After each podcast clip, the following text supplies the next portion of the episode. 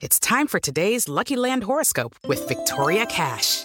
Life's gotten mundane, so shake up the daily routine and be adventurous with a trip to Lucky Land. You know what they say. Your chance to win starts with a spin. So go to LuckyLandSlots.com to play over 100 social casino-style games for free for your chance to redeem some serious prizes. Get lucky today at LuckyLandSlots.com. Available to players in the U.S., excluding Washington and Michigan. No purchase necessary. VGW Group. Void or prohibited by law. 18 plus. Terms and conditions apply.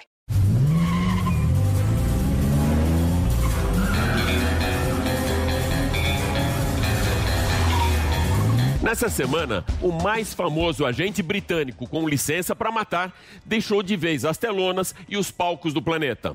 Sean Connery, reconhecidamente o maior ícone de Ian Fleming na franquia 007, transformou o Aston Martin no carro mais emblemático da série.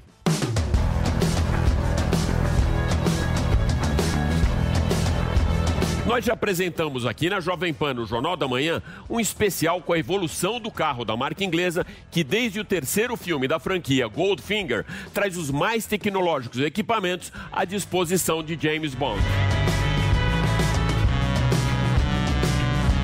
Na Fórmula 1, a equipe Mercedes quebra mais um recorde com a dobradinha vitoriosa Hamilton-Bottas no GP da Emília-Romana. A Flecha de Prata conquistou seu sétimo título consecutivo no Mundial de Construtores para superar os seis da Ferrari. Nilson César comenta as declarações de Hamilton logo depois do GP da Emília-Romana, que insinuam as incertezas sobre o seu destino na Fórmula 1, e Marcos Camargo, jornalista do setor automotivo, comenta o crescimento do segmento de PCDs e Samidana, o nosso campeão do mercado financeiro, estatísticas e economia, faz uma análise das opções que o mercado oferece para o consumidor na hora da escolha do carro zero quilômetro.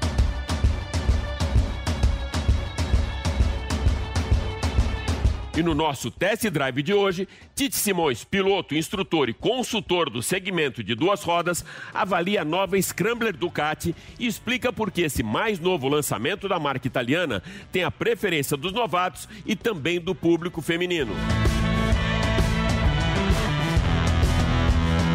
Eu sou Alex Rufo, então fica comigo nesses próximos 30 minutos aqui no Máquinas na Pan e vale lembrar que agora toda a nossa programação você pode acompanhar também em vídeo pelo canal Jovem Pan News e pela Panflix. Então se ajeita bem aí no cockpit, aperte os cintos, porque o Máquinas na Pan dessa semana está só começando.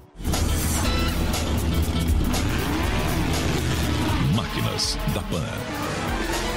Então, para darmos a largada no programa dessa semana, você vai acompanhar comigo agora um especial que fizemos para o Jornal da Manhã com o carro que se confunde até com 007, Sean Connery e o agente inglês com licença para matar, o Aston Martin de Bond, James Bond. O prolongamento da quarentena e isolamento social provocado pela Covid-19, eu vou dar aqui um bom motivo para você ficar em casa e curtir ao longo da nossa programação e também pelo canal do YouTube da Jovem Pan e Panflix o especial que eu preparei para você, o carro mais icônico de Bond, James Bond. Se ajeita bem no sofá, porque o agente secreto mais famoso do planeta vai acelerar essas máquinas bem na sala da sua casa.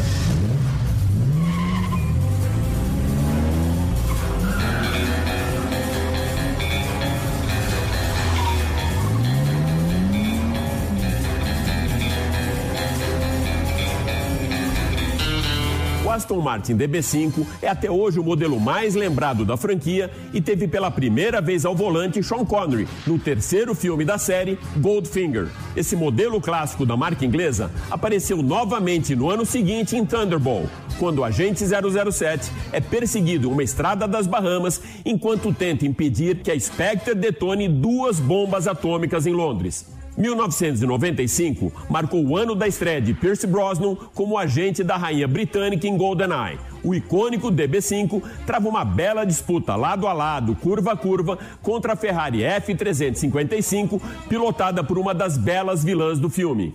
Em Skyfall, Daniel Craig se encontra com Aston Martin DB5 quando utiliza como escudo para se proteger das metralhadoras dos bad guys do filme, lançado em 2012.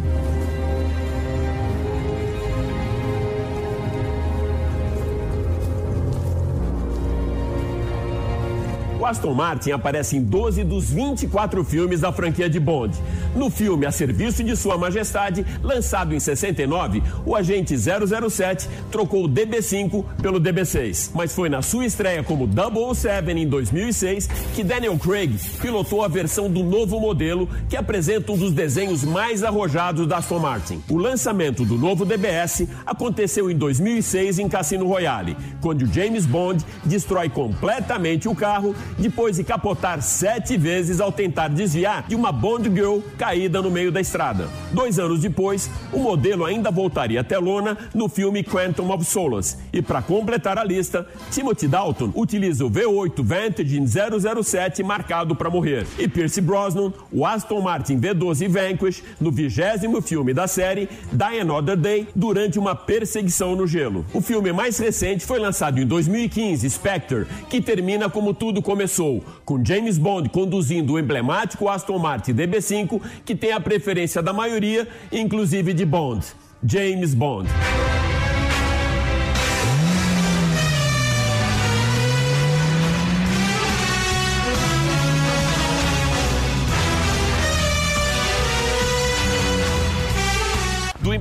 Inglês Aston Martin de 007, a gente vai agora para uma italiana que faz muito sucesso também aqui no Brasil e quem vai contar essa história toda pra gente é o nosso mestre nas duas rodas, Tite Simões. Tite, qual o estilo dessa máquina que você vai apresentar agora aqui no Máquinas na Pan, meu amigo?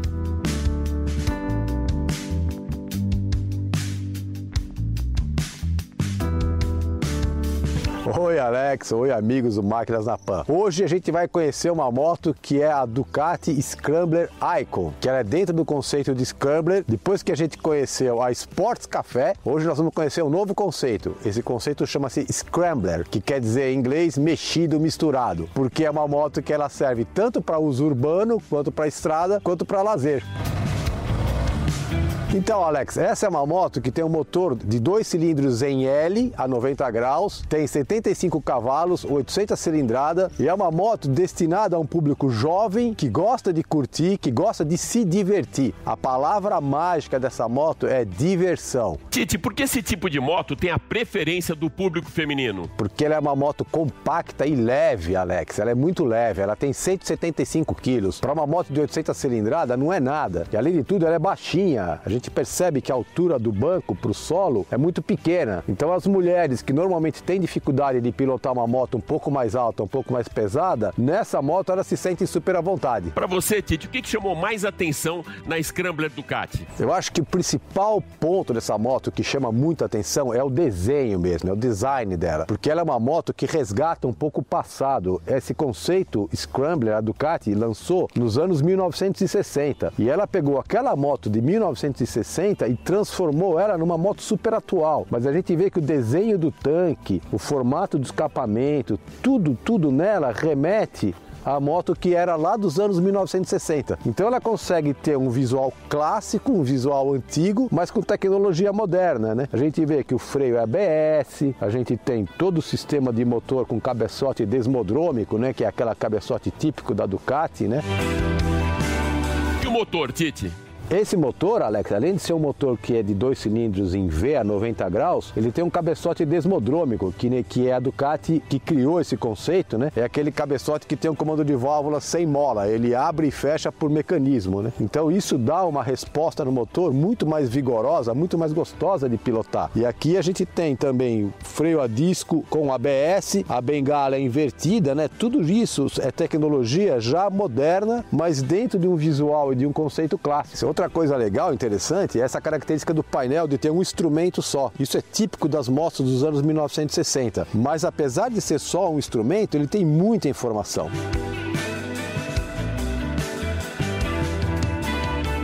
Fala um pouquinho agora da suspensão. Então, Alex, na parte ciclística tem algumas coisas bem interessantes, né? Para preservar o visual antigo, eles colocaram uma mola bem aparente no amortecedor traseiro, mas é uma suspensão monoamortecida, ela tem um amortecedor só, só que ele fica bem visível, bem destacado, né? E junto com esse pneu, que é um pneu que a gente chama de um conceito de uso misto, né? Ela consegue ser ao mesmo tempo confortável, estável e muito versátil.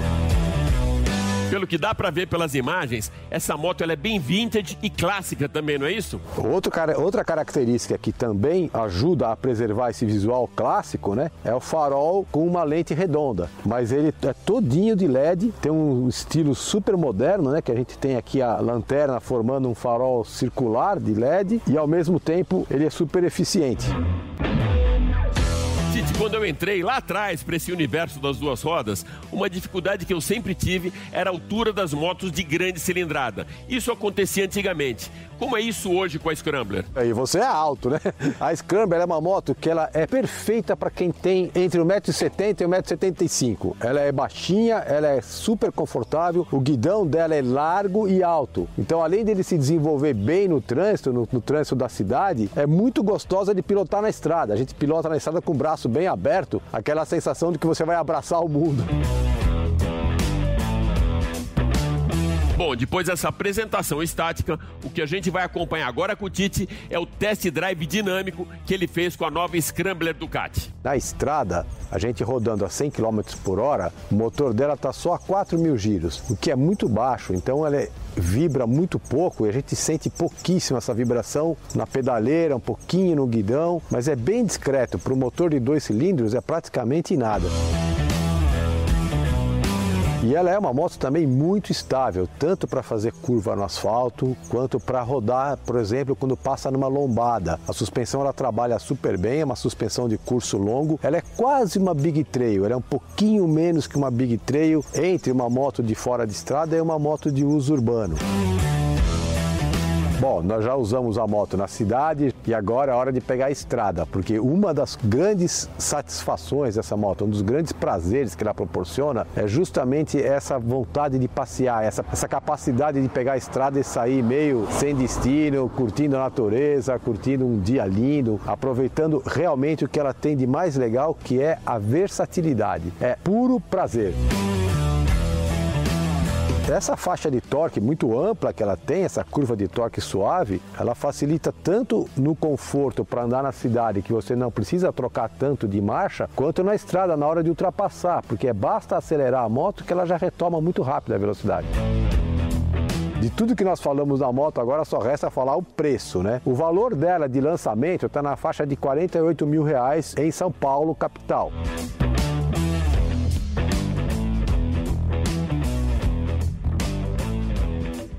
Titi, antes de você chegar nas suas conclusões finais, conta pra gente qual é o público dessa nova Ducati. Olha, Alex, eu acho que o público que está procurando essa moto hoje, entre outras coisas, entre o público descolado, o público jovem, tem também aquela pessoa que está buscando a moto por questão de mobilidade, que precisa se deslocar de casa para o trabalho, de trabalho para a faculdade, para a faculdade para casa e que não quer perder tanto trânsito, tanto tempo no trânsito com o carro, né? Então eles buscam a moto para ter uma mobilidade uma mobilidade fashion, né? Uma mobilidade super legal, moderna, atraente. Inclusive o público feminino, que a gente tem percebido muito é a presença do público feminino buscando esse tipo de moto e até o público um pouco mais velho, na faixa de 40 anos, que está buscando a sua primeira moto. Isso é um detalhe interessante. Essa moto atende muito a necessidade de quem busca uma primeira moto, porque apesar de ser uma 800, ela é muito fácil de pilotar, é praticamente um doce de moto. Seus comentários finais, meu amigo, e faz também uma avaliação geral pra gente.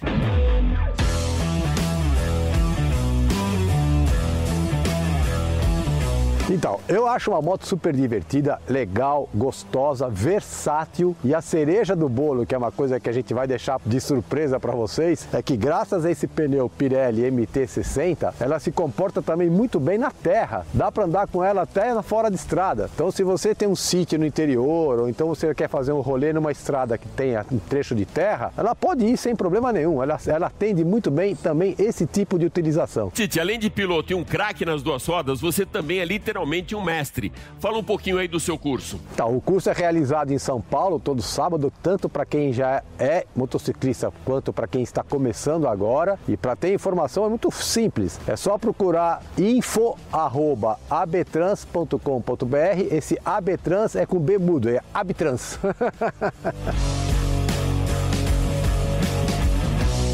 E aí, curtiu a nova Scrambler?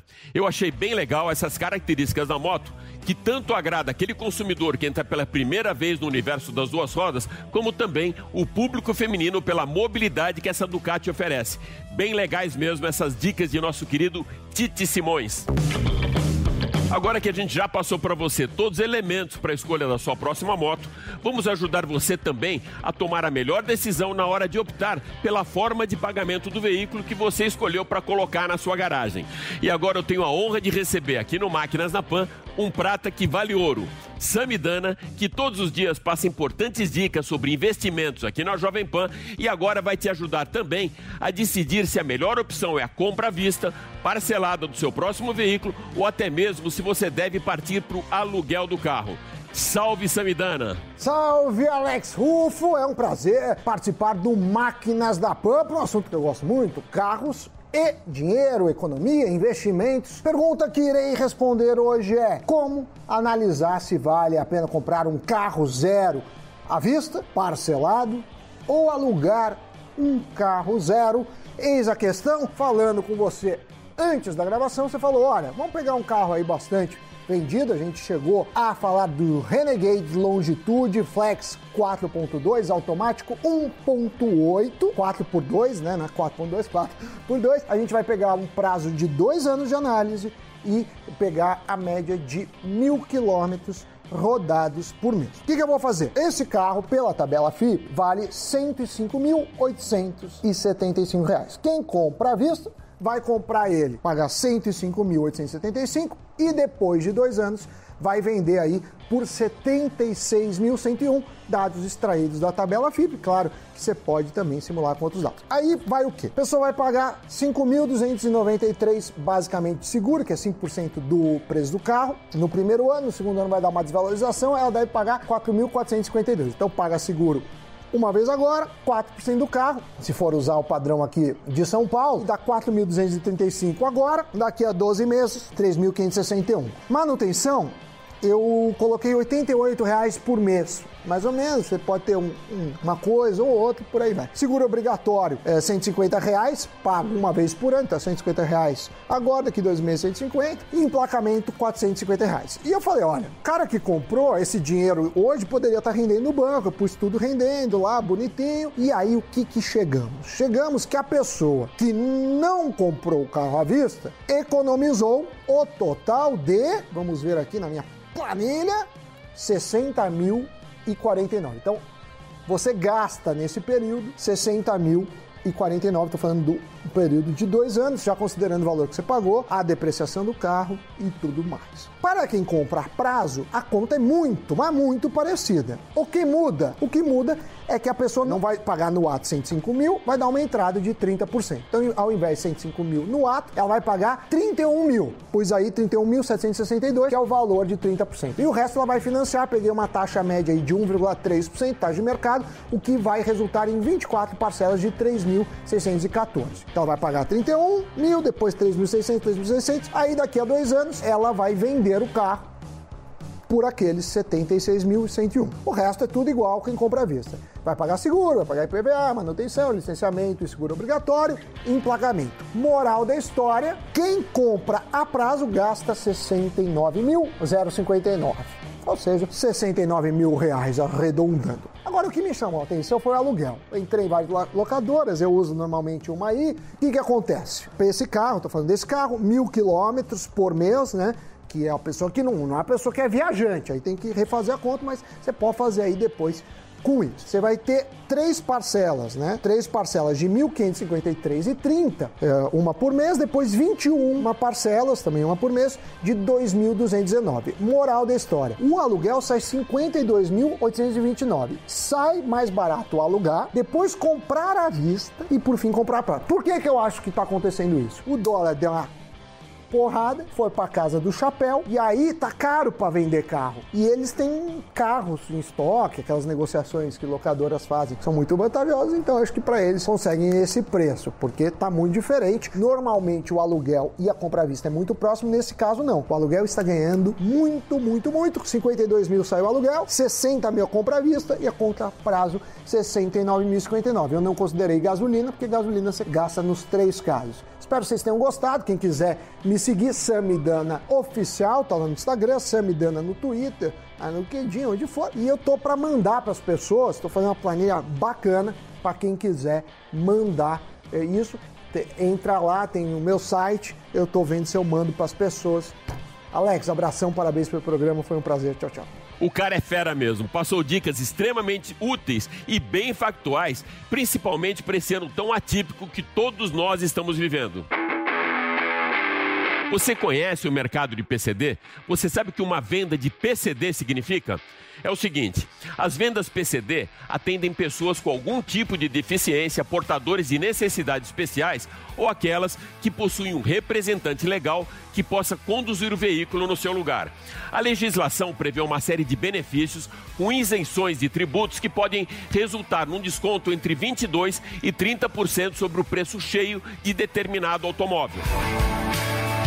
Para você entender um pouco melhor como funciona esse mercado, o jornalista do R7 site Auto Show, Marcos Camargo, vai explicar um pouco melhor todo esse processo de venda que está em plena mudança. Não é isso mesmo, Marcão? É isso aí, Alex e amigos da Jovem Pan, como você falou, né? O mercado PCD, ele está em processo de mudança. Uma mudança que vai impactar muito o nosso mercado aí de carros novos. Hoje em dia, Alex, já existem um milhão, pouco mais de um milhão de carros que foram comprados com essa isenção para portadores de necessidades especiais, chamados PCD, né? E hoje essas vendas aí nas concessionárias, elas já representam 14% do nosso mercado. 14% das vendas são de carros com isenção, que são carros PCD. E já existem até agências, empresas, vendedores especializados nesse processo de isenção. Então o que, que aconteceu, né? Os estados que fazem parte do CONFAS, que é o Conselho Nacional de Política Fazendária, esses estados estão em busca de maior arrecadação de impostos e os PCDs estão na mira desses estados. São Paulo, por exemplo, é um típico. Já existe o PL 529, já foi aprovado na Assembleia Legislativa e ele vai trazer várias mudanças nesse mercado de PCD. Pois então, o que é que vai mudar visando a arrecadação? Primeira coisa, quem compra carro PCD hoje, qualquer pessoa que tenha uma doença crônica, por exemplo, bursite, tendinite, já fez alguma operação nas costas, visual, qualquer tipo de, de procedimento médico, de algum tipo de operação tem direito ao carro com PCD. E isso vai mudar. Somente quem tem doença mais grave é que vai ter acesso a esse tipo de carro com desconto. O desconto também vai ser cortado. A gente hoje que compra carro PCD tem o desconto permanente no IPVA. E isso vai mudar. Somente os carros que são adaptados, aquele que tem o, pedal, por exemplo, adaptado, o volante adaptado, que tem alguma adaptação para facilitar o acesso do motorista, só esses é que vão ter o IPVA é, isento. Os outros vão ter que pagar IPVA normalmente. Outra coisa que vai mudar também é o ICMS. Agora o limite, né, ele tem uma isenção total no PCD e o ICMS então vai ficar limitado a um desconto máximo de 18%, ou seja, vai ficar mais caro e mais restrito o carro de categoria PCD. Outra coisa também é que quem compra carro PCD hoje pode ficar com o carro por até dois anos e com essa lei aprovada vai passar a quatro anos. Então quem compra esse carro vai ficar o dobro do tempo inicialmente previsto, que era de dois, agora vai passar para quatro anos. Essas regras que eu estou falando, elas mudam, tá? De estado para estado, varia, porque cada estado tem a sua autonomia de cobrança de impostos estaduais, ICMS e IPVA. Mas o que, que vai mudar, né? Se a gente olhar para o mercado como um todo, é um acesso cada vez mais restrito e os carros PCDs cada vez mais caros. Só no estado de São Paulo, Alex, tem uma curiosidade. É, o estado de São Paulo prevê arrecadar pelo menos 3 bilhões e 200 milhões de reais ao ano com esse reajuste, com essa chamada, esse chamado corte na isenção dos carros do tipo PCD. Então vale a pena a gente ficar atento porque isso impacta muito até no planejamento que as montadoras têm para esse perfil de público. Isso é um nicho importante. Você vê, por exemplo, Volkswagen T-Cross, Renegade, Hyundai Creta, Nissan Kicks, Chevrolet Tracker. Esses carros têm versões específicas e vendem muito bem para esse público PCD. Então vamos ficar sempre ligado aí em todas as notícias do segmento automotivo. Um abraço para você, aí todo mundo que está acompanhando a gente no Máquinas na Pan. Processos mudam, índices são alterados, o mercado fecha em alta, fecha em baixa, mas ações do ex-campeão Lewis Hamilton não param de subir, mesmo no ano totalmente atípico para a Fórmula 1. A temporada 2020 do inglês continua no modo padrão e velocidade de cruzeiro. Do GP da Emília Romana, realizado na semana passada no circuito de Imola, mais uma vitória para a conta do inglês e mais um recorde para a equipe Mercedes. A flecha de prata superou seis títulos consecutivos da Ferrari, terminando a corrida com a dobradinha Hamilton-Bottas para conquistar o sétimo título seguido no Mundial de Construtores.